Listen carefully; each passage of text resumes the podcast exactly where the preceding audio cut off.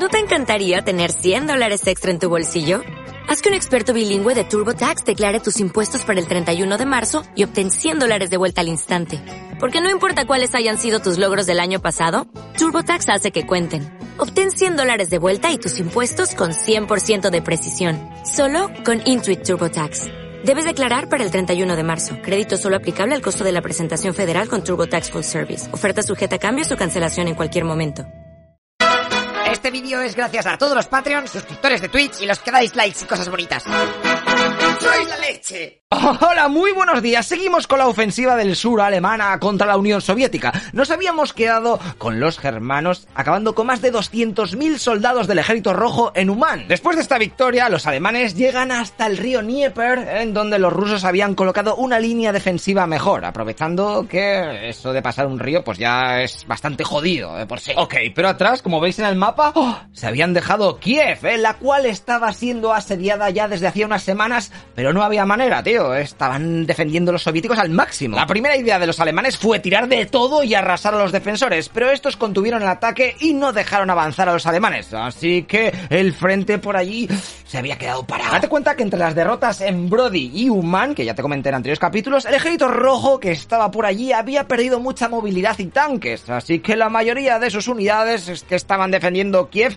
pues eran infantería. Pero eso sí, en números eran exageradamente grandes, ¿eh? Porque allí tenían a más de 600 mil, tío. O sea que con la tontería era la mayor concentración de tropas soviéticas de todo el frente oriental en ese momento, los cuales estaban apoyados por una pequeña flotilla que navegaba por el río y además tenía artillería. Todos estos defensores no habían perdido el tiempo y habían movilizado a la población local creando milicias, ¿eh? Habían blindado dos trenes para luchar, se habían colocado zanjas antitanque, obstáculos para impedir un avance rápido enemigo, también tenían 750 fortines, 100.000 minas en toda la primera línea, ver quién era el guapo que pasaba primero. Perfecto, pues estamos a mediados de julio del 41 y Hitler viendo que su columna central, la que estaba tirando para Moscú, estaba haciendo las cosas genial y se había adentrado bastante para adentro, decide un poco cambiar de táctica. ¡Holgorio! En vez de que siguiesen puseando y llegar rápidamente a la capital de Rusia, el Tito Hitler dice que no, ¿eh? que lo mejor es que la columna central ayude con ciertas unidades a los del norte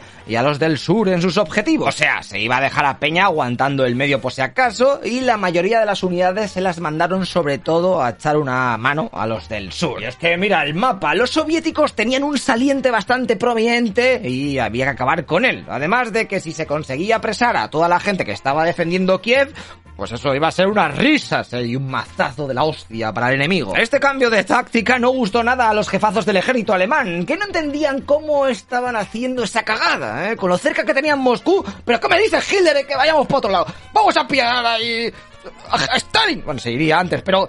Pero Adolf rechazó todas las críticas. Él estaba emperrado en que lo más importante era acabar con toda la región industrial ucraniana y aislar el Cáucaso para que no diesen petróleo a los tanques del ejército rojo. De hecho, a punto estuvo de haber varias dimisiones del alto mando nazi por esta decisión del Führer que no entendían, ya que argumentaban que los del norte y el sur podían solitos, o sea, no necesitaban ayuda. A lo mejor tardaban un poquito más, pero déjales que vayan a su bola, cada uno a su ritmo. Además de que como se perdiese mucho tiempo en ir y volver, porque claro, iban a ayudar y luego regresaban a, la columna central, pues al final llegarían en invierno y eh, no se podría tomar Moscú. Pero bueno, finalmente todos tragaron con las órdenes del bigotes, ¿eh? Así que vamos a ver qué pasa. Una gran columna de tanques del centro baja para ayudar a tomar Kiev. Mientras están en el camino, el saliente soviético, ante la posibilidad de quedar rodeado en la retaguardia, se ve obligado a echar para atrás el frente, ¿eh? No podían estar tan flipándose. Vamos un poquito para atrás. Estamos a mediados de agosto del 41 y los alemanes que estaban por el río,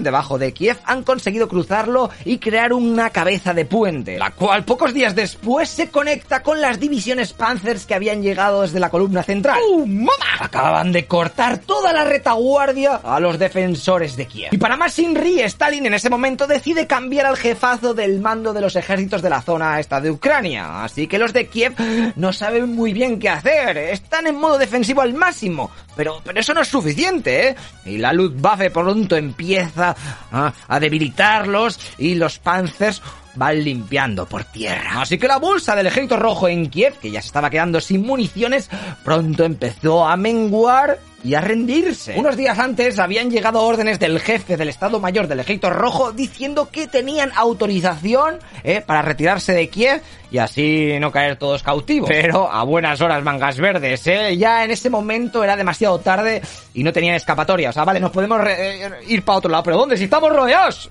Haberme avisado cuando no estaban detrás mío y así me puedo ir a casa. De todas maneras, algunos grupillos rusos consiguieron escapar por la noche. ¿eh? Cerca de 15.000 soldados, no son muchos, pero algunos ¿eh? me pueden contar esta historia. Bueno, se habrán muerto, pero bueno.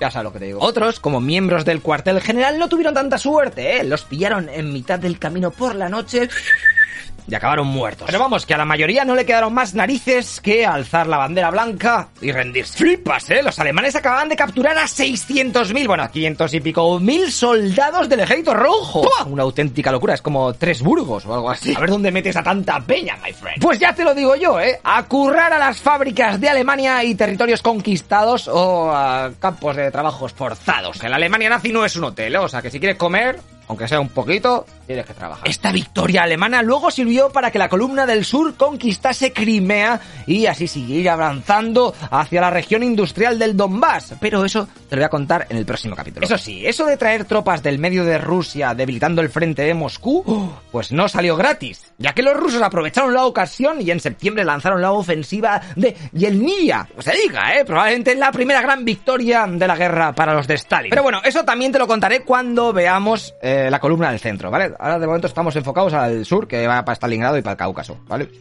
O sea que no te voy a hacer mucho spoiler, aunque ya te he dicho que han ganado. Pero en el próximo capítulo te contaré la toma de Sebastopol en Crimea. Pero ya te digo que el vídeo que acabas de ver, el de la toma de Kiev, es súper importante porque muchos expertos dicen que si Hitler no llega a movilizar a las tropas del centro para echar una mano a los del sur, pues estas habrían seguido tirando para Moscú y muy probablemente los alemanes se hubieran hecho con la capital rusa. Pero bueno, eso no lo sabremos ¿eh? hasta que nos muramos y podamos decir, a ver qué habría pasado. Eh, ahora no podemos, ¿vale? O sea que el simulador no está activo. Así que mientras tanto, conozcamos el lore de nuestro servidor. Te veo en el próximo capítulo, ¿vale? Hasta luego, Capixas.